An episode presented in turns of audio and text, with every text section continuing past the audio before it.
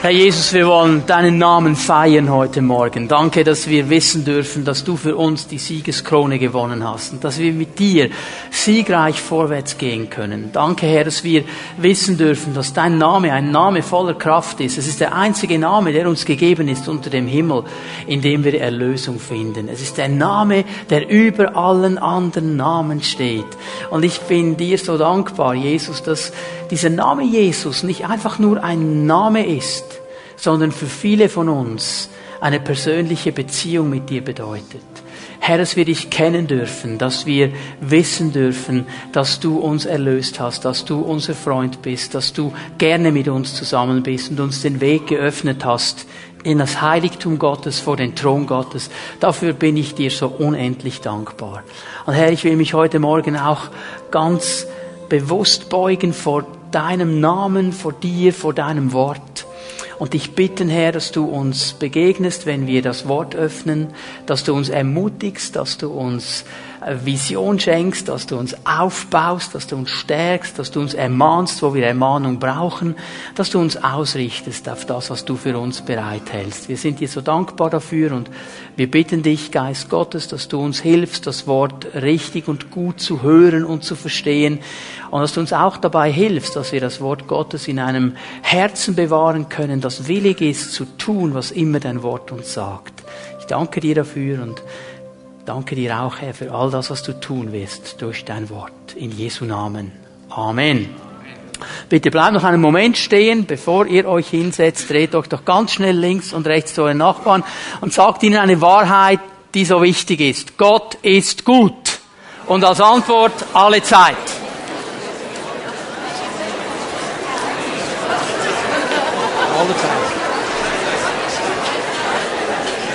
Wir leben ja im Moment in einer sehr spannenden Zeit. Ich meine damit nicht einfach nur die Weihnachtszeit oder die Vorweihnachtszeit ähm, ist ja für viele Menschen auch unter uns die schönste Zeit des Jahres. Das hört man dann immer wieder. Ah, oh, das ist die schönste Zeit des Jahres mit all diesen Kerzen und die Vorbereitung auf das Weihnachtsfest. Aber wir leben auch in einer spannenden Zeit, weil wir uns ja auf das zweite Kommen unseres Herrn auch vorbereiten wollen. Ich meine, wir schauen zurück an Weihnachten und freuen uns, dass er gekommen ist, dass er unter uns Menschen war, dass er am Kreuz von Golgatha uns äh, den Sieg errungen hat, eine Erlösung für uns geschaffen hat. Aber wir schauen gleichzeitig auch auf sein zweites Kommen und wollen uns vorbereiten und wachsam sein in dieser Zeit zwischen den beiden Kommen, in denen wir uns befinden. Und auch wenn diese Weihnachtszeit äh, für, für viele Menschen eine ganz schöne Zeit ist, eine intensive Zeit, äh, erlebe ich doch immer wieder, und hier möchte ich einen kurzen Moment äh, einen Gedanken einfach weitergeben, erlebe ich immer wieder in persönlichen Gesprächen und auch so in meinem Empfinden heute Morgen sehr stark im Gebet, dass diese Weihnachtszeit für viele Menschen auch eine, eine sehr stressige Zeit ist, dass es eine getriebene Zeit ist, dass man getrieben ist von so vielen Dingen, die man noch erledigen sollte. Und man fühlt sich dann gar nicht so weihnachtlich. Man fühlt sich eher gestresst und getrieben und das sollte ich noch und hier müsste ich noch und, und, und, und. Und ich möchte ein Wort hier weitergeben aus Jesaja 9, Vers 3. Das kam mir im Gebet heute Morgen ganz stark auf mein Herz und ich glaube, dass das für einige Menschen äh, ganz wichtig und persönlich sein wird. Der Prophet äh, gibt hier ein prophetisches Wort weiter, auch eigentlich im Zusammenhang mit der letzten Zeit. Er spricht über das Volk Gottes im Alten Bund, über Israel. Ich glaube, es hat auch eine starke Bedeutung für uns. Und er sagt hier Folgendes, denn du, der Herr, du hast das Joch zerbrochen, das auf ihm, auf dem Volk lastete und den Stab auf seiner Schulter und den Stecken seines Treibers. Gott hat zerbrochen, Gott wird immer zerbrechen. Was Joch ist, was auf Menschen lastet, er hat den Stab auf der Schulter zerbrochen und er hat den Stecken des Treibers zerbrochen. Ich möchte hier eine Sache ganz klar machen. Druck, Unterdrückung, Joch, Treiberei kommt nie von Gott. Gott ist kein Treiber. Gott ist kein Unterjocher. Gott ist kein Belaster. Gott ist nicht so. Das ist nicht er. Gott ist vielmehr ein Einlader. Er lädt uns ein, in seine Gegenwart zu kommen. Er sagt an dieser bekannten Stelle im Matthäus Evangelium, kommt her zu mir alle, die ihr mühselig und beladen seid, und ich will euch Ruhe geben. Er möchte Ruhe geben. Er wirbt um unsere Herzen. Er möchte, dass wir zu ihm kommen und bei ihm in die Ruhe hineinkommen. Er ist nicht ein Treiber, er ist ein Ermutiger. Er zeigt uns Dinge und ermutigt uns, dass wir in diese Dinge hineinkommen. Er zeigt uns gewisse Lebenshaltungen und Lebensentwürfe und er ermutigt uns da hineinzukommen, aber er treibt uns nicht. Er wirkt uns nicht. Er belastet uns nicht mit diesen Dingen. Das ist nicht Gott. Und es gibt Menschen hier, ihr, ihr, lebt sehr stark unter dieser Belastung, auch in geistlichen Dingen. Und gerade jetzt in dieser Zeit, also ich bin getrieben und bin getrieben von einem Meeting zum anderen und von einem Treffen zum anderen und von einem Adventsfenster zum anderen und von einem Samichlaus Höck zum anderen. Getrieben, getrieben, getrieben, getrieben, getrieben. Das ist nicht Gott. Das ist nicht Gott. Der Stecken des Treibers ist zerbrochen. Und ich möchte dich ermutigen, dass du dich eins machst mit dem Herrn in dieser Sache und dich nicht mehr weiter treiben lässt, in diese Ruhe hineinkommen. Ich habe euch gerufen, sagt der Herr, in meine Ruhe. Und dann sagt er etwas Interessantes, du denkst, ja, das ist ja jetzt ein, äh, ein Widerspruch. Nehmt auf euch mein Joch. Aha, da hat also doch ein Joch. Also es ist ein ganz interessantes Joch, von dem der Herr spricht. Es ist das sogenannte Doppeljoch das die Jünger zur damaligen Zeit sehr gut kannten. In diesem Doppeljoch waren zwei Stiere drin, zwei Tiere. Und einer dieser Tiere war das Leittier. Er hatte am meisten Kraft. Es war seine Aufgabe, die kraftvolle Arbeit zu tun. Es war seine Aufgabe, den Pflug zu steuern, die Linie vorzugeben. Es war seine Aufgabe, das andere Tier mitzunehmen. Weißt du, wer dieses starke Tier in diesem Doppeljoch ist? Jesus ist es. Und wenn du mit ihm unter diesem Joch bist, dann ist er es, der vorausgeht. Und darum ist es eben ein sanftes Joch, weil du kannst mitgehen. Und er bereitet vor. Er treibt dich nicht. Er ermutigt dich. Komm, folge mir nach. Komm mit mir. Komm mit mir. Ich treibe dich nicht, aber ich werbe um dein Herz. Ich locke dich, in meine Nähe zu kommen. Ich locke dich, meine Gnade zu nehmen. Ich locke dich, meinen Geist zu nehmen. Und dann darfst du mit mir in diesem Joch drin sein. Er ist kein Treiber. Und ich möchte dich ermutigen, wenn du unter dieser Last leidest und unter diesem Getriebensein, komm am Ende des Gottesdienstes beim Aufruf und wir werden beten miteinander, dass dieses Getriebensein aufhört in deinem Leben, dass dieses Belastetsein aufhört und dass du lernen darfst, mit dem Herrn vorwärts zu kommen. Und das ist auch ganz wichtig im Zusammenhang mit der Botschaft, die wir uns heute Morgen miteinander anschauen werden. Wenn der Herr in seinem Wort von Haltungen spricht, die in uns stark sein sollen, die in uns ausgeprägt sollen, in dieser Zeit zwischen den beiden kommen, dann treibt er uns nicht hinein in diese Haltungen. Er lockt uns, unsere Herzen zu öffnen. Er wirbt darum, dass wir unsere Herzen öffnen. Und all diese Haltungen, ich möchte es gleich jetzt schon sagen, all diese Haltungen, die wir sehen werden heute Morgen, die haben primär zu tun mit einer Entscheidung. Mit der Entscheidung nämlich zu sagen, jawohl, Herr, das möchte ich. Das heißt nicht, dass es mir leicht fällt. Das heißt nicht, dass ich irgendwo jetzt mit fliegenden Fahnen sage, wunderbar, ich habe mir nichts anderes gewünscht für mein Leben. Aber das heißt, Herr, ich sehe, dass es gut ist und ich entscheide mich. Und ich entscheide mich eigentlich unter dieses Doppeljoch zu kommen, denn ich weiß, alleine schaffe ich das eh nicht.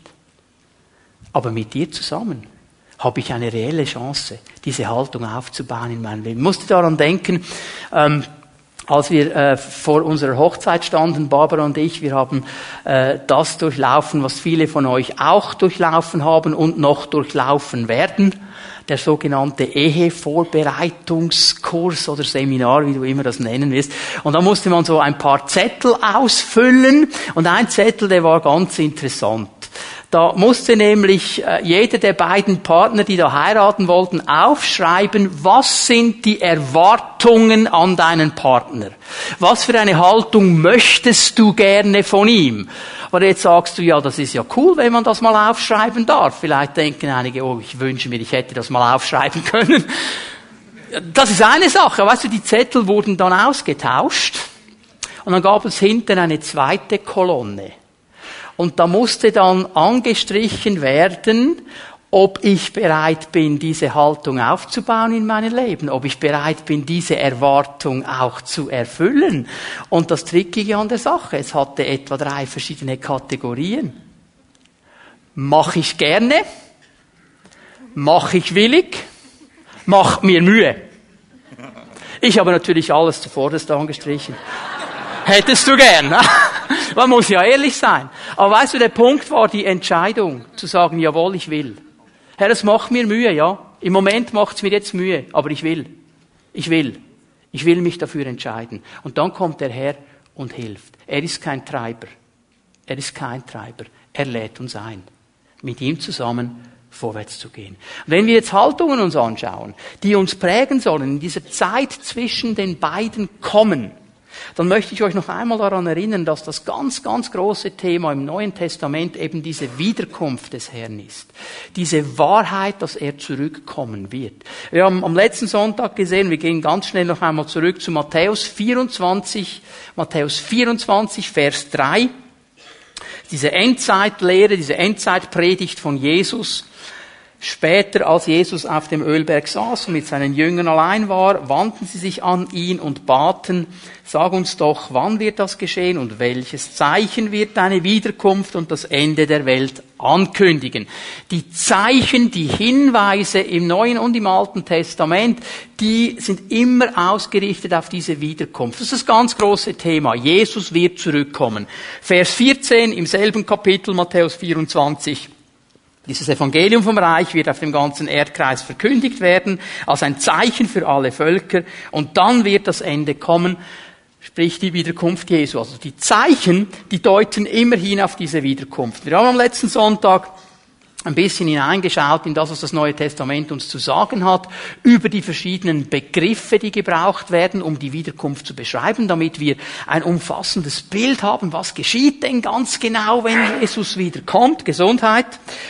Und dann haben wir angefangen darüber zu sprechen, über diese Haltungen, die in unserem Leben ausgeprägt sein sollen, wenn wir auf die Wiederkunft des Herrn warten. Und hier möchte ich eine Fortsetzung machen.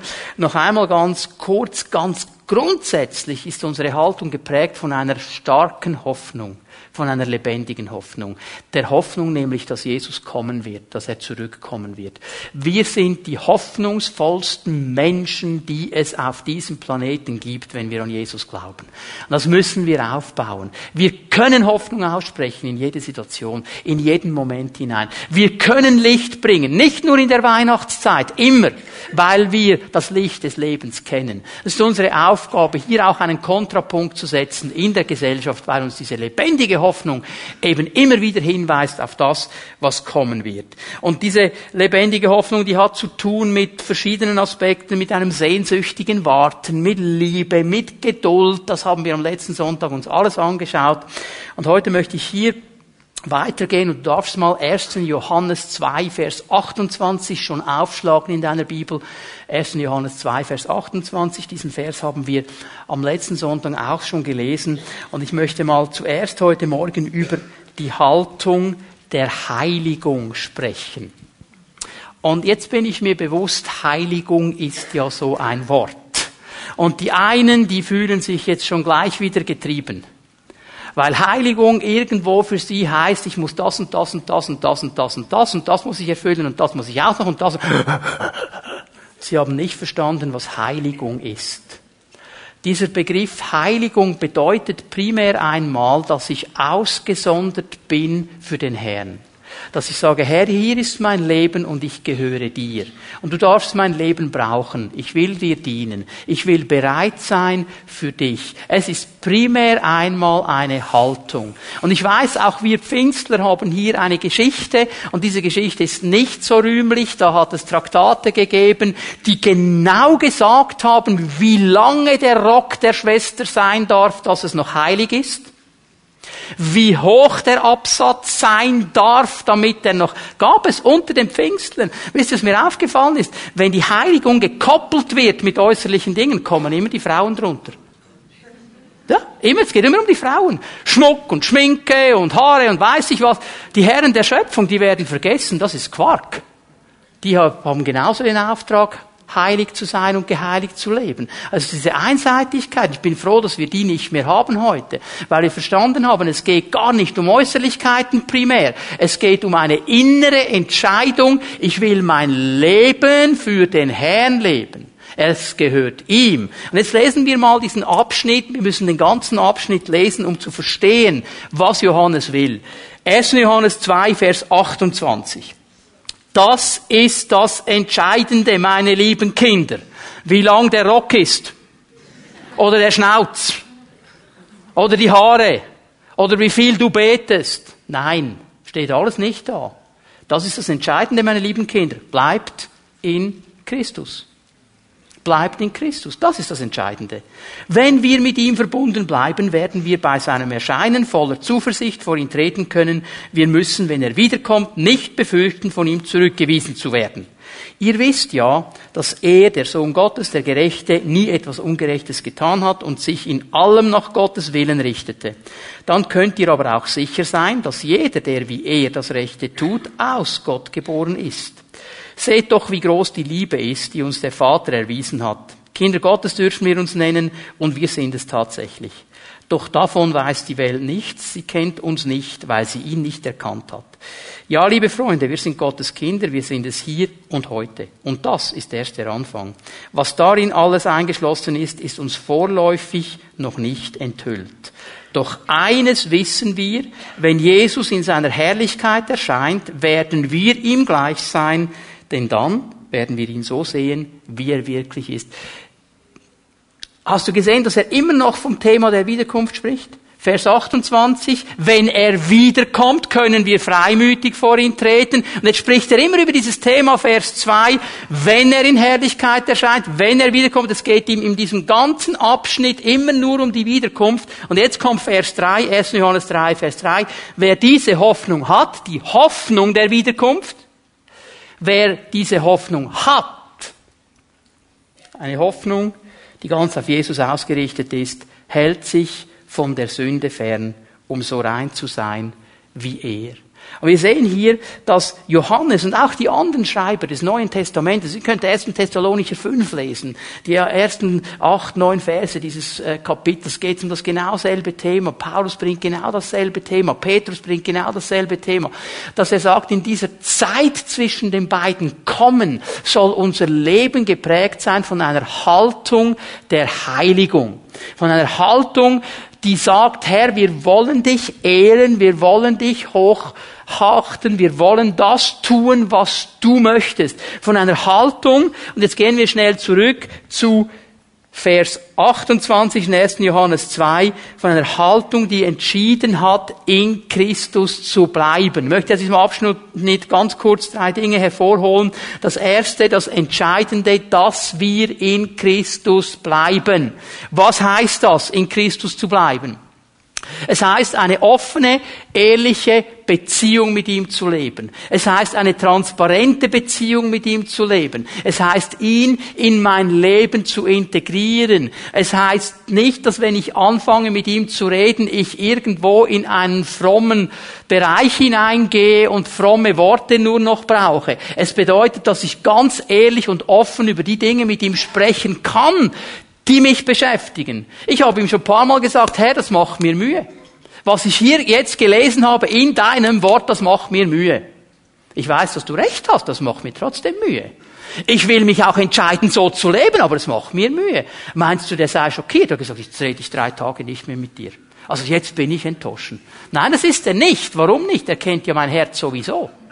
Und eine offene, ehrliche Beziehung bedeutet, wir können miteinander über diese Dinge reden. Wir können offen sein voreinander. Es bedeutet, ich lebe mit ihm wirklich in dieser Beziehung drin, wo wir miteinander vorwärts gehen, wo ich nicht eine fromme Story durchziehen muss, sondern mit ihm echt lebe, wo ich im Gebet mit ihm verbunden bin, mit ihm zusammen spreche. Und ich sage jetzt nicht 24 Stunden am Tag, sieben Tage die Woche. Das ist eine fromme Illusion. Das kann keiner 24 Stunden immer konstant beten. Das kann keiner. Aber es ist diese innere Haltung. Herr, du bist bei mir. Was möchtest du sagen? Heute Morgen ein Beispiel erlebt. Ich bekenne das ganz offen. Meine Nerven waren heute Morgen an einem gewissen Punkt nicht die stabilsten. Und ich habe mich extrem aufgeregt über eine Situation und meine Autotüre hat das zu spüren bekommen. Ich habe sie nicht unbedingt sehr leise geschlossen. Und in dem Moment, wo ich sie zugeknallt habe, hat mir der Herr gesagt, das war nicht gut. Da, weil ich mit ihm zusammen unterwegs bin. Das war nicht gut. Meine liebe Frau, die im Auto drin gesessen hat und dann unter diesen Ausbrüchen zu leiden hat, als ich mich hingesetzt habe, hat sie natürlich gesagt, das war nicht gut. Das musst du mir nicht sagen, der Herr hat mir schon gesagt. Das ist dieses, dieses offene mit ihm leben. Und dann wird vieles einfacher werden. Ja, darf ich das, darf ich das, darf ich das? Wenn ich mit ihm lebe, dann würde ich mir sagen, hey, pass mal auf, das nächste Mal, wenn das passiert, nicht die Autotüre knallen. Yes, sir. Da würde ich nicht hingehen, das ist keine gute Sache. Achtung, diesen Film würde ich dir nicht empfehlen.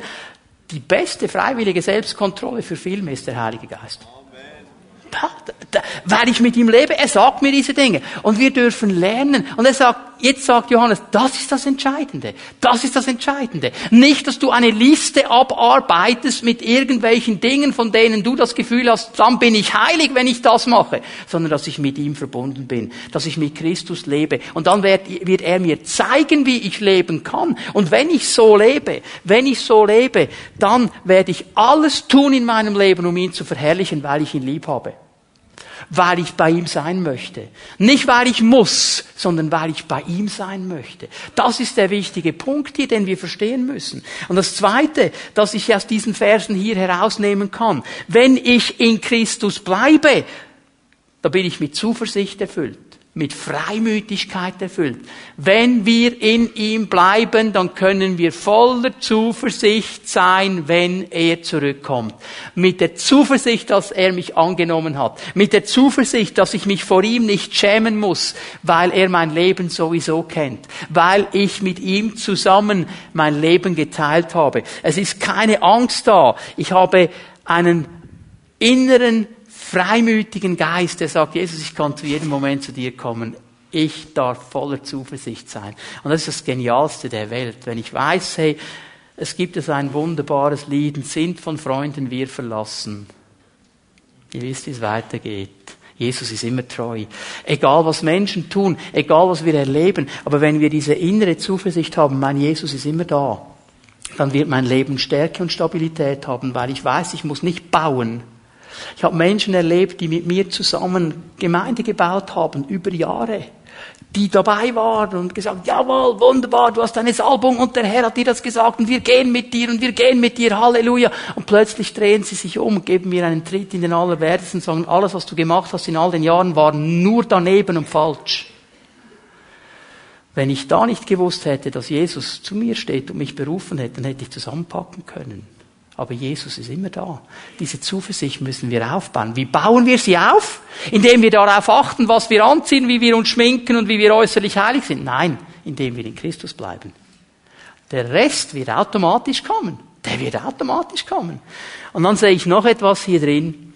Wenn ich in Christus bleibe, habe ich eine klare Vision für mein Leben. Denn in Vers 28 steht, ich darf wissen, ich bin angenommen. Ich darf wissen, ich bin bei ihm. Ich darf wissen, Jesus hat immer ein Ja zu mir. Ich darf zu jedem Zeitpunkt zu ihm kommen. Und das gibt mir eine Stärke, vorwärts zu gehen. Die Haltung der Heiligung. Könnte man noch viel dazu sagen. Ich muss weitergehen. Ich habe noch ein paar andere Haltungen, zu denen wir uns entscheiden dürfen. Zusammen mit der Heiligung gibt es im Neuen Testament einen anderen Aspekt, der vielleicht fast genauso oft auch betont wird. Und das ist die Haltung der Wachsamkeit. Die Haltung der Wachsamkeit. Wir sollen wach, wachsam sein. Ich gebe euch mal ein paar Verse hier aus Markus 13. Markus 13. Ähm, und du kannst mal lesen in diesen Versen, in diesen paar Versen oder zählen vielmehr in diesen paar Versen, die ich hier vorlese, von Vers 32 an, wie viel Mal der Herr ein gewisses Wort braucht. Vers 32, Markus 13. Doch wann jener Tag und jene Stunde sein werden, weiß niemand, auch nicht die Engel im Himmel, nicht einmal der Sohn, nur der Vater weiß es. Seht euch also vor und seid wachsam. Denn ihr wisst nicht, wann die Zeit da ist. Es ist wie bei einem Mann, der verreist, bevor er sein Haus verlässt, überträgt er seinen Dienern die Verantwortung, teilt jedem seine Aufgabe zu, dem Türhüter befiehlt er, wachsam zu sein. Darum seid wachsam, denn ihr wisst nicht, wann der Herr des Hauses kommt. Ob am Abend oder um Mitternacht oder beim ersten Hahnenschrei oder früh am Morgen, seid wachsam, damit er euch, wenn er unvermutet kommt, nicht schlafend antrifft. Ich sage es euch und sage es allen. Seid wachsam. Also jetzt glaube ich, dass sogar Thomas gecheckt hat, was der wichtige Punkt war in diesen Versen drin. Welches Wort der Herr vor allem betont hat. Wachsam zu sein wachsam zu sein. Diese Haltung der Wachsamkeit. Jetzt möchte ich mit euch zusammen ganz schnell zu Matthäus 25 gehen. Matthäus 25. Erinnert euch daran, die Evangelien und auch die Briefe des Neuen Testamentes, die wurden ja nicht in Kapitel und Versen geschrieben. Jesus hat gepredigt in Matthäus 24, die Endzeitpredigt. Er hatte nicht gesagt, okay, Jungs, ich fange an zu predigen, Vers 3, Vers 4, Vers 5. Er hat die einfach gepredigt und ich glaube, wir alle haben verstanden, so viel Mathematik haben wir sicher gehabt, dass 25 nach 24 kommt. Also Jesus schließt hier an. Wir haben ja manchmal die Tendenz, okay, neues Kapitel, neue Sache. Überhaupt nicht neue Sache. Jesus versucht jetzt in Matthäus 25 anhand von Gleichnissen seinen Jüngern noch einmal die wichtigsten Punkte zu erklären in dieser Zeit zwischen den beiden kommen. Und er fängt an in Kapitel 25 mit einem ganz bekannten Gleichnis. Und wir lesen das mal ein bisschen an miteinander. Das ist der Gleichnis der Jungfrauen. Wenn der Menschensohn kommt, wird es mit dem Himmelreich wie mit zehn Brautjungfern sein, die ihre Fackeln nahmen und dem Bräutigam entgegengingen. Fünf von ihnen waren töricht, fünf waren klug. Die Törichten nahmen zwar ihre Fackeln mit, aber keinen Ölvorrat. Die Klugen dagegen hatten außer ihren Fackeln auch Gefäße mit Öl dabei. Als sich nun die Ankunft des Bräutigams verzögerte, wurden sie alle müde und schliefen ein. Ich lese mal nur so weit. Und ich bin mir bewusst, über, über dieses Gleichnis wurde ja äh, viel gesagt und wird wahrscheinlich noch viel gesagt werden. Ich möchte einfach ein paar Punkte hier herausstreichen. Was der Herr hier einmal macht, ist, dass er sagt, in diesen Brautjungfrauen gab es zwei verschiedene Lager.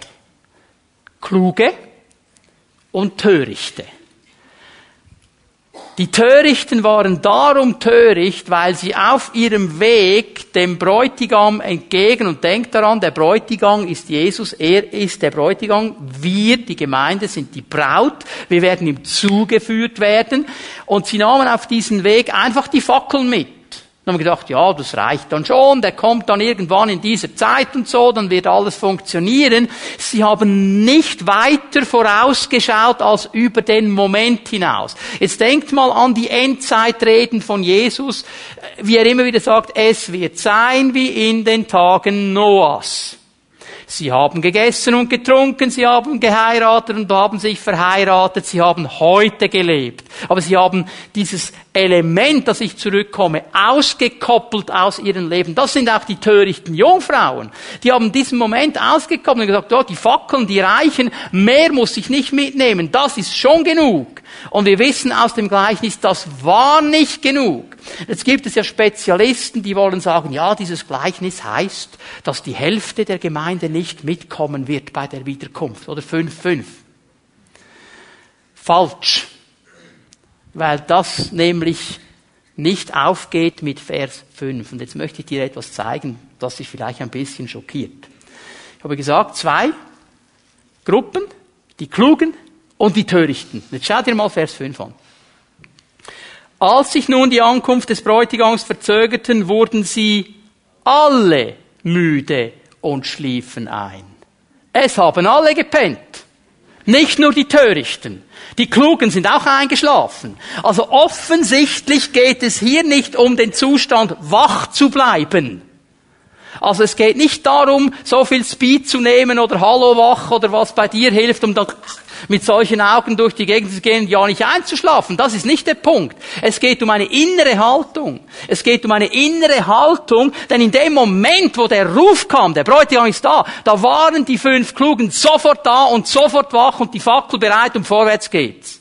Und die Armen haben gemerkt, oh, ich habe kein Öl mehr, ich kann nicht mehr anzünden, was ist jetzt hier los? Die wurden überrascht davon. Das ist der Punkt hier, diese innere Wachsamkeit. Es geht nicht darum, nicht zu schlafen. Es geht darum, eine innere Wachsamkeit aufzubauen und diese Elemente, die das Wort Gottes uns hier beschreibt, dass Jesus zurückkommen wird, einzubauen in unseren Leben. Was heißt das genau? Es ist interessant, dass Jesus ja dieses Wort gebraucht, die klugen Jungfrauen. Die hatten das Öl dabei. Das waren die, an denen hatte er Freude. Dieses Wort klug im Griechischen bedeutet eine Person, die Verständnis bekommen hat aufgrund von Einsicht und Erkenntnis. So, diese Person, die hat ein Verständnis von Situationen bekommen, weil sie Einsicht hatte und Erkenntnis.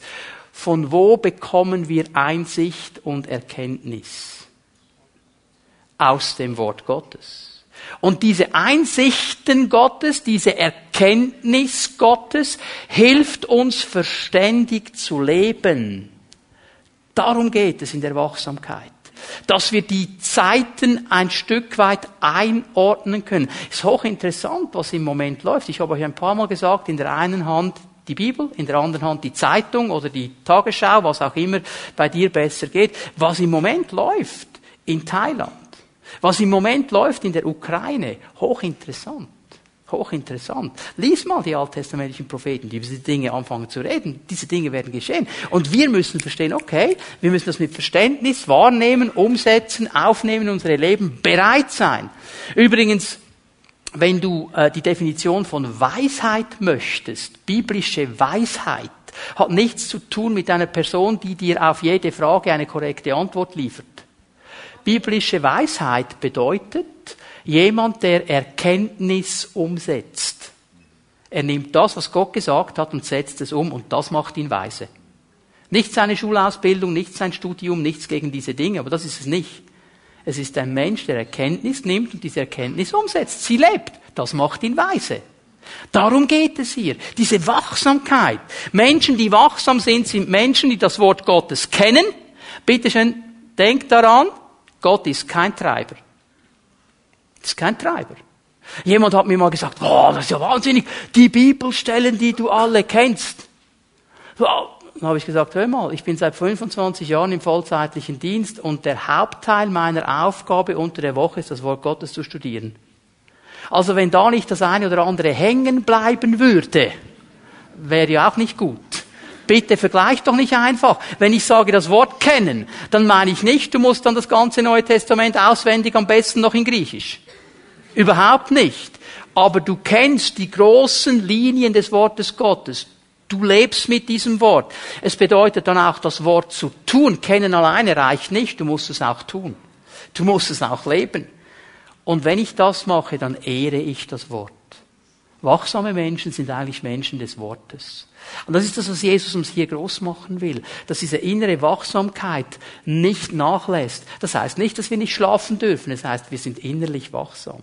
Wir sind innerlich wachsam. Und wenn der Herr ruft und wenn der Herr einen Impuls gibt, dann sind wir innerlich bereit, diesem Impuls zu folgen. Wir sind wachsam. Genauso wie unsere Schwester das gesagt hat, dieser Impuls schickt dieser Frau einen Blumenstrauß, macht das. So eine innere Wachsamkeitsimpuls. Darum geht es. Darum geht es. Eine Haltung der Wachsamkeit. Noch einmal, du kannst jetzt nach Hause gehen und sagen, oh, ich werde fasten heute Nachmittag und ich werde vier Stunden beten, dass der Herr mir einen Geist der Wachsamkeit schenkt sicher keine schlechte Beschäftigung, aber weißt du, es beginnt mit einer Entscheidung.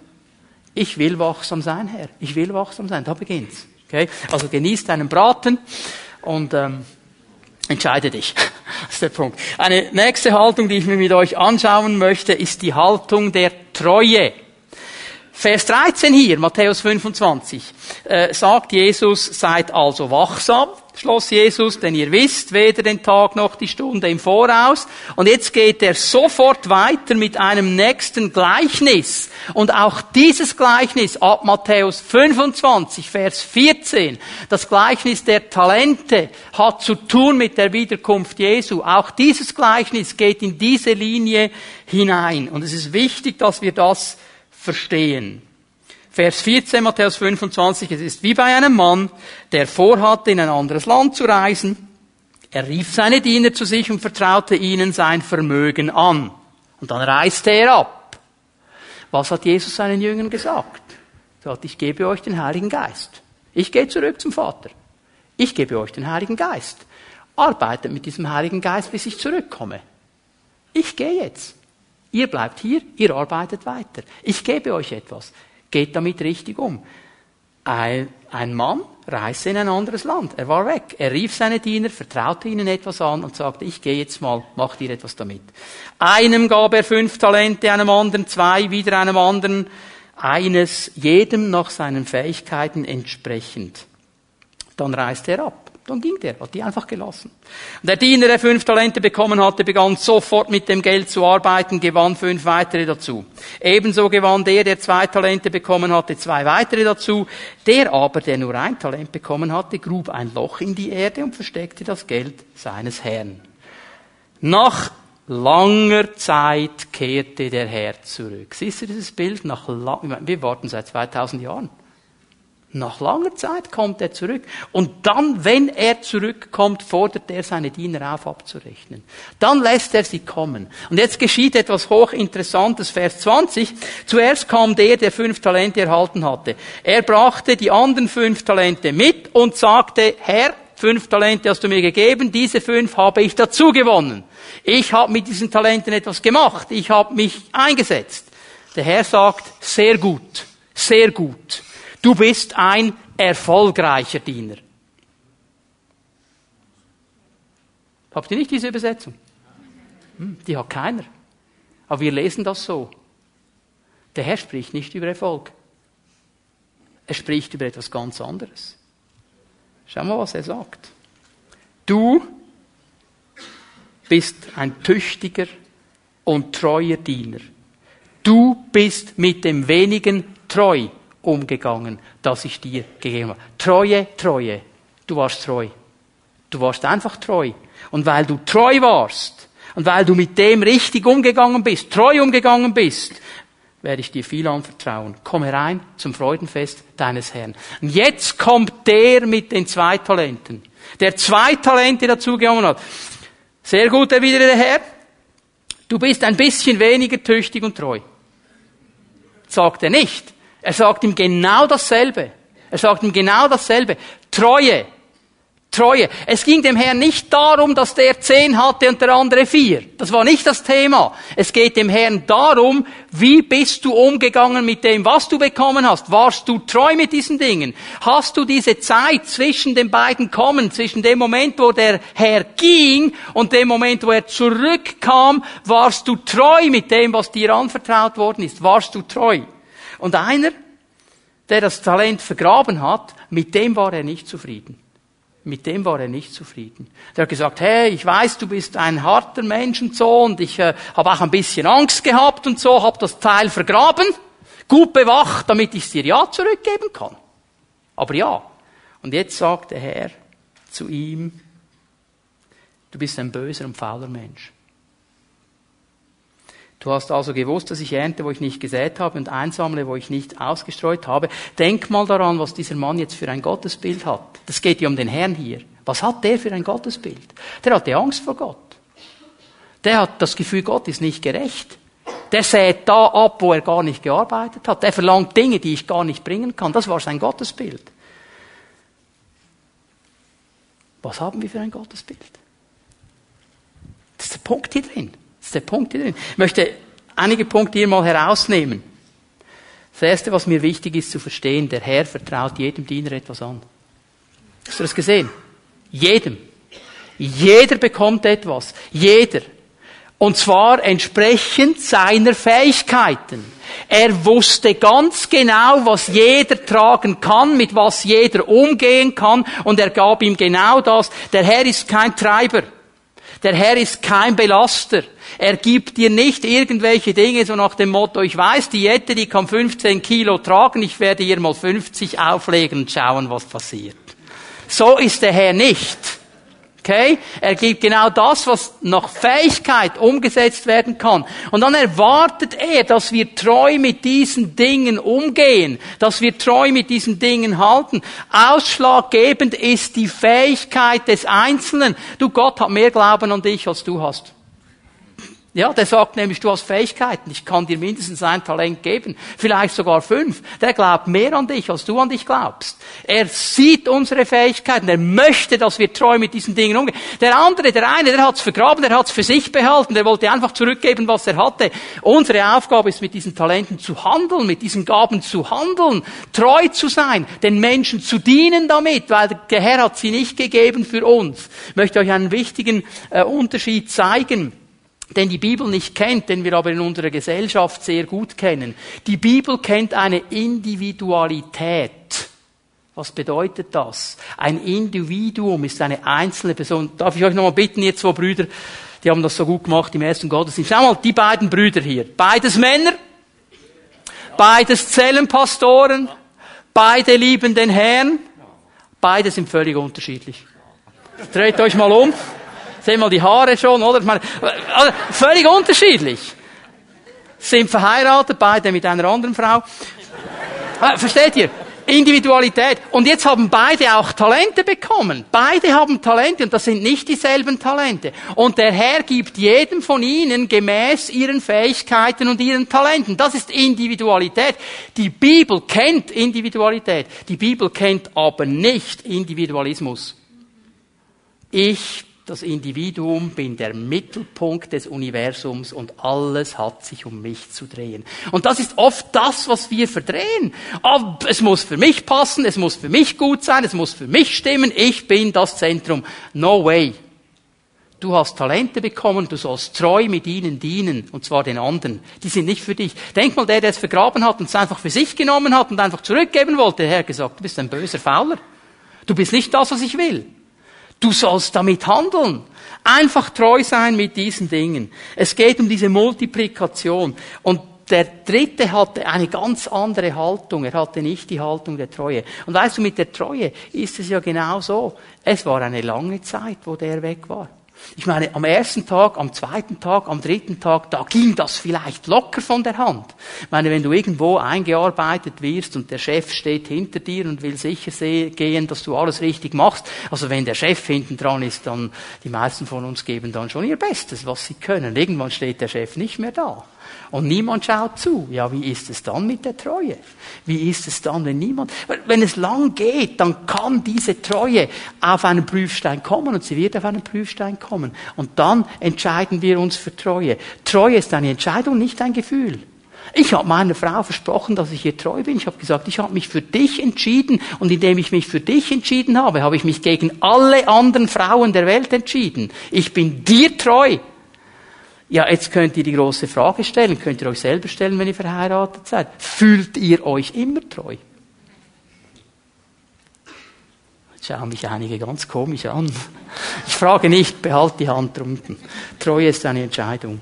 Ja, manchmal fühlen wir uns nicht gerade treu. Es ist eine Entscheidung. Ich entscheide mich dafür. Ich sage, ich bin aber treu. Und ich will mich nichts aussetzen, was diese Treue irgendwo torpedieren könnte. Verstehen wir? Das ist der Punkt hier. Es ist diese Haltung. Das Kriterium, das der Herr sucht, ist nicht Erfolg, sondern Treue. Treue. Er wird einfach fragen, bist du treu? Er ist der liebende Herr, der uns etwas zutraut. Er gibt uns Talente, er gibt uns Fähigkeiten, er glaubt an uns. Er gibt uns diese Sache in die Hand, sagt, ich weiß, das kannst du packen. Mach's. Er ist aber auch der Herr, der Rechenschaft fordert, wie wir damit umgegangen sind. Das tut er eben auch. Und es ist wichtig, dass wir das verstehen. Eine letzte Haltung, die ich mir mit euch anschauen möchte, ist eigentlich in dem Sinne nicht unbedingt eine Haltung, ist aber eben trotzdem eine Haltung. Es ist schwierig zu sagen, ich habe es mal so aufgeschrieben bei mir, das Evangelium proklamieren. Das Evangelium proklamieren. Und jetzt haben schon wieder einige einen riesengroßen Treiber hinter sich. Jetzt muss ich noch predigen, jetzt muss ich noch. Ganz locker, ganz locker. Gott ist kein Treiber. Okay, er ist kein Treiber. Er lädt uns ein, mit ihm zusammenzuarbeiten. Um was geht es hier? Ich möchte mit euch ganz äh, kurz in die Apostelgeschichte gehen, Apostelgeschichte 1. Wir lesen auch hier einen längeren Abschnitt miteinander ab Vers 6, Apostelgeschichte 1, Vers 6. Diese Ankündigungen führten dazu, dass die Apostel, als sie ein weiteres Mal mit Jesus zusammen waren, ihm die Frage stellten, Herr, ist jetzt die Zeit gekommen, in der du das israelitische Reich wiederherstellst? Jesus gab ihnen zur Antwort, es steht euch nicht zu, Zeitspannen und Zeitpunkte zu kennen, die der Vater festgelegt hat und über die er alleine entscheidet. Aber wenn der Heilige Geist auf euch herabkommt, werdet ihr mit seiner Kraft ausgerüstet werden und das wird euch dazu befähigen, meine Zeugen zu sein. In Jerusalem, in ganz Judäa und Samarien und überall sonst auf der Welt selbst in den entferntesten Gegenden der Erde. Nachdem Jesus das gesagt hatte, wurde er vor ihren Augen emporgehoben. Dann hüllte ihn eine Wolke ein und sie sahen ihn nicht mehr. Während sie noch wie gebannt zum Himmel hinaufblickten, dorthin, wo Jesus verschwunden war, standen mit einem Mal zwei Männer in leuchtend weißen Gewändern bei ihnen. Ihr Männer von Galiläa, sagten sie, warum steht ihr hier und starrt zum Himmel hinauf? Dieser Jesus, der aus eurer Mitte in den Himmel genommen worden ist, wird wiederkommen, und zwar auf dieselbe Weise, wie ihr ihn habt gehen sehen. Also es geht auch hier wieder um die Wiederkunft. Er wird zurückkommen. Lass mich ein paar Punkte hier herausstreichen. Beginnt mal damit, dass die Jünger zu diesem äh, Zeitpunkt den Plan Gottes immer noch nicht ganz verstanden haben. Also sie hatten auch so eine Tendenz dieses Individualismus. Wirst du jetzt endlich das Reich Israel wieder aufbauen? Was sie eigentlich gedacht haben, wirst du jetzt endlich diese blöden Römer rauswerfen? Dürfen wir jetzt endlich wieder die Chefen sein. Sie haben noch nicht verstanden, dass Jesus von zwei Kommen spricht, dass die Propheten im Alten Testament von zwei Kommen sprechen. Die haben gesagt, es geht alles in einem Moment. Dieses Tal der Gemeinde haben sie zu diesem Zeitpunkt noch nicht gesehen. Von daher ist Ihre Frage ein Stück weit verständlich. Aber Jesus sagt, Moment, Jungs, ich muss euren Fokus auf eine andere Linie ziehen. Und jetzt fängt er an, über alle anderen zu sprechen. Ist euch das mal aufgefallen? Ihr werdet den Heiligen Geist empfangen. Und was macht ihr mit dem? Holy Ghost Partys im Upper Room. Was macht ihr mit dem? Ihr werdet meine Zeugen sein. Und, und jetzt denk mal, hey, das geht jetzt hier um Juden. Okay, die Juden hatten den Eindruck, oder es war ihr Verständnis, alle außerhalb Israel sind Hunde. Wir sind the chosen people, wir sind das auserwählte Volk, sind sie auch. Und wir haben das dann aufgebaut die, die Sache mit der Frau, die da hinter Jesus herläuft, oh meine Tochter, meine Tochter, und dann kommt die Sache mit dem Hund, oder? Gibt man denn das Brot der Kinder den Hunden? Das war der Punkt. Und das hat sie gesagt. Ja, aber die Hündlein. Sie sagt, ja, ich bin ein Hund, ich bin außerhalb Israel. Die Hündlein, die bekommen ja auch von den Brosamen, oder? Das hat sie verstanden. Und jetzt sagt Jesus diesen Israeliten, Jungs, ihr werdet mal Jerusalem verlassen. Das ist schon eine Krise. Ich meine, Jerusalem ist die Stadt des großen Königs. Wer möchte nicht in Jerusalem sein? Das ist eine geniale Stadt, oder? Ihr werdet Jerusalem ver verlassen. Ihr werdet euch dann ein bisschen bewegen in der Gegend von Israel. Aber ihr werdet auch zu den Hunden gehen. Bis an die Enden. Boah. Das hat jetzt nichts mehr mit Individualismus zu tun. Das hat zu tun, ich diene mit dem, was du mir gegeben hast. Ihr, kennt ja den Kampf, den Petrus hatte, als er dieses, diese Vision sieht und diese unreinen Tiere. Und er sagt, Herr, ich habe noch nie etwas Unreines gegessen. Ich habe das noch nie gemacht. Er hat nicht gesagt, wow, Herr, darauf habe ich gewartet. Nein, nein, nein, nein. Und der Herr muss mit ihm da ziemlich eine Diskussion vom Stapel lassen, bis der dann geht. Und dann geht er und er predigt bei Cornelius und der Heilige Geist fällt und es ist wunderbar, also wirklich eine Erweckung, so Meet God Celebration hoch drei. Und dann kommt er an in Jerusalem und ist noch voll so im Feuer des Heiligen Geistes und will Zeugnis geben und die Leitung sagt, was hast du gemacht? Du warst bei den Heiden. Was ist hier los? Ganz anderes Denken, als wir es haben. Das war für sie ein Mindblower. Das hat ihnen den Verstand völlig durchgefegt. Wir sollen bis an die Enden der Erde gehen mit diesem Heiligen Geist. Und dann in dem Moment, wo der das sagt, fliegt er weg. Kannst du dir das vorstellen? Du stehst da, ich meine, stell dir vor, ich rede mit Dan, du, Dan sagt mir etwas und pssst. Also ich verstehe die Jünger sehr gut, dass die dann irgendwie noch, siehst du ihn noch, da hinten der Wolke, da, da, da, dass die da waren, das verstehe ich ja ganz gut, oder? Und die waren so fixiert und haben versucht, wo ist er jetzt genau hingegangen und die Wolke ist im Weg, dass Gott ihnen ein paar Engel schicken musste. Sagte, Jungs, hört auf, in den Himmel zu starren. Es gibt Christen, die starren heute noch in den Himmel. Hört auf, in den Himmel zu starren. Ich, ich sage euch, Leute, der kommt zurück, wie er gegangen ist. Der kommt zurück. Aber in der Zwischenzeit hättet ihr doch eine Aufgabe, oder? Und jetzt gingen sie zurück. Er hat sie berufen, er hat sie ausgerüstet. Jetzt gingen sie zurück mit dieser Hoffnung. Sie wussten, was Jesus gesagt hat, wird kommen. Sie waren geduldig genug zu warten. Sie waren innerlich wachsam, die Zeitpunkte zu verstehen. Sie hatten dieses sehnsüchtige Verlangen, dass das, was Jesus gesagt hat, dass es kommt. Und dann kommt der Pfingstmorgen und der Heilige Geist kommt. Sie waren treu da und haben gebetet, bis er kam. Und dann geht diese Predigt los. Und weißt du, was für Petrus das Wichtigste war? Er sagt, ja eben, muss ich doch predigen. Ich glaube, das Allerwichtigste für Petrus war nicht seine ganze Auslegung des Alten Testamentes, was er da alles bringt in dieser Predigt. Weißt du, was für mich der Schlüssel ist in seiner Predigt? Vers 32, Apostelgeschichte 2.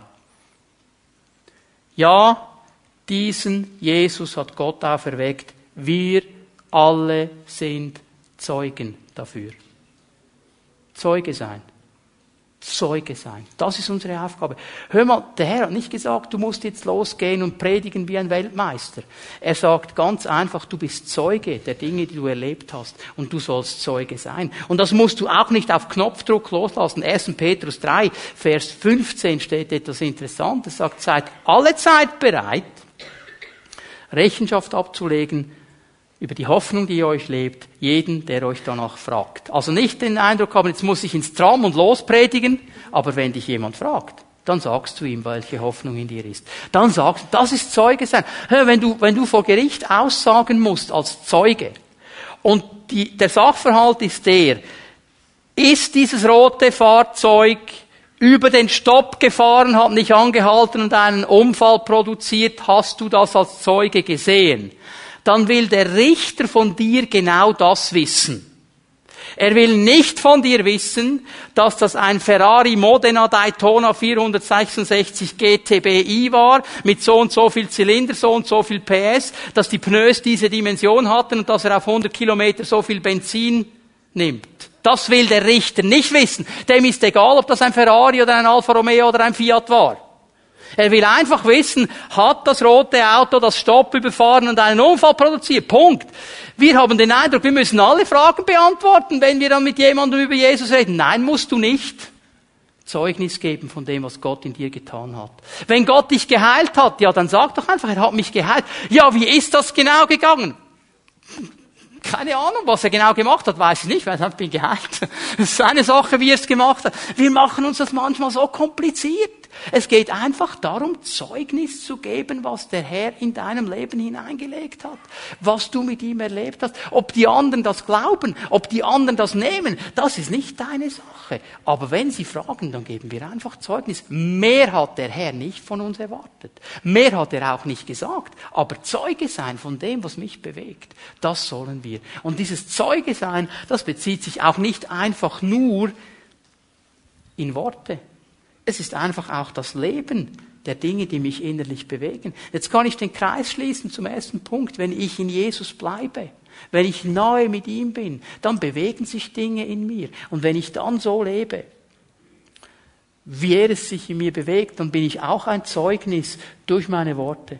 Am letzten Dienstag hatten wir bei uns äh, mit der Hauszelle das Adventsfenster gemacht. Wir haben das geöffnet, Leute eingeladen aus dem Dorf. Und die Leute kamen äh, und wir haben gar nicht so sehr viel über das Evangelium gesprochen an diesem Abend. Wir haben nicht jeden, der reinkam, sofort mit der Bibel niedergeschlagen und zwangsevangelisiert. Haben wir nicht gemacht. Aber weißt du, diese Leute haben gemerkt, da ist irgendetwas anders. Da, ist, da komme ich rein, da wirst du nett begrüßt und, und da kannst dich hinsetzen, sofort wird dir Suppe serviert, du musst nicht mal etwas machen, wunderbar, sind alle nett. Was ist denn bei euch los? Jetzt würde ich euch natürlich gerne sagen, an diesem Abend hatte ich absolut eine Salbung Suppe zu servieren. Ich habe mich den ganzen Tag auf nichts anderes gefreut als Suppe servieren. Ja, das war nicht so. Aber ich habe gesagt, Herr, was läuft jetzt heute Abend? Er hat mir gesagt, was würde ich machen? Ja, ich habe gesagt, du würdest Suppe servieren. Also gut. Let's go. Habe ich Suppe serviert. Weiß nicht, ob ich die beste Serviertochter war, die es gibt, aber versteht ihr? Das sind genau die Punkte. Einfach zu leben. Und dann habe ich nicht gesagt, ich bin im Fall Pastor, hey. Und jetzt serviere ich noch die Suppe, hey. Weiß alles über die Bibel und so. Und das, nein, einfach leben. Wir, wir, wir müssen wieder lernen, diese, diese Drucksituationen, die nicht vom Herrn sind, auf die Seite zu legen, einfach zu leben. Einfach zu leben. Und das ist diese Haltung, die wir aufbauen. Das Evangelium zu proklamieren. Menschen, die das verstanden haben. Dass es nicht primär um meine Bedürfnisse, um meine Anliegen geht, nicht um das, was ich jetzt will, was mir jetzt passen würde. Die sind Zeugen des Evangeliums.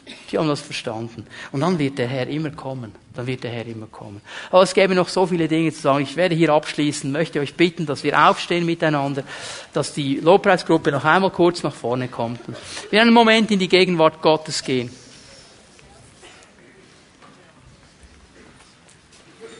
Lasst uns uns innerlich ausrichten auf den Herrn für einen Moment. Und ich möchte dich heute Morgen einfach ermutigen, so wie der Herr das auch tut, dass du dir einen Gedanken darüber machst, über diese Haltungen. Und dich einfach fragst vor ihm, sind diese Haltungen in meinem Leben da? Oder gibt es einen Bedarf, wo ich vielleicht ganz neu sagen muss, Herr, für diesen Bereich will ich mich ganz neu entscheiden. Vielleicht ist es der Bereich der Treue.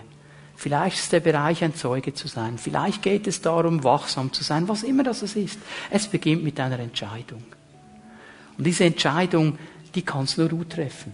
Aber was wir gerne tun, ist, dass wir mit dir zusammen beten, dich segnen und den Heiligen Geist bitten, dass er dir dabei hilft, dass er dich daran erinnert, weil es immer mit Entscheidungen zu tun hat. Also morgen, wenn du aufstehst, zur Arbeit gehst, den Wochenstart machst, dass er dich daran erinnert und dir dabei hilft. Dass er dich daran erinnert, dass du mit Jesus in diesem Doppeljoch bist und dass er vorausgeht und er Situationen auch für dich vorbereitet dass wir das einfach verstehen. Beginn mit meiner Entscheidung. Aber ich möchte auch beten, zusammen mit den Zellenleitern und Zellenleiterinnen für Menschen, wie ich das ganz am Anfang der Botschaft gesagt habe, die unter diesem Druck leiden, die sich getrieben fühlen, die denken, boah, ich bin einfach so fremdgesteuert und getrieben. Das ist nicht der Herr. Aber da wollen wir beten, dass das zerbricht über deinem Leben und du in die Ruhe Gottes hineinkommen darfst und vielleicht zum ersten Mal in deinem Leben eine ruhige Weihnachtszeit erleben darfst, weil du in dieser Ruhe Gottes stehen darfst. Ich glaube von Herzen, dass der Herr das tun möchte heute Morgen. Ich möchte bitten, dass jetzt gleich Zellenleiter sich bereit machen, hier nach vorne kommen mit ihren Ehepartnern, wenn ihr sie dabei habt und mit Assistenten auch. Macht euch bereit, mit Menschen zu beten. Jette, leite uns mit deinem Team bitte in die Anbetung noch einmal hinein. Und während wir den Herrn anbeten und preisen, darfst du einfach kommen mit deinem Anliegen. Wir werden beten, werden erleben, dass der Herr Durchbrüche schenkt heute Morgen.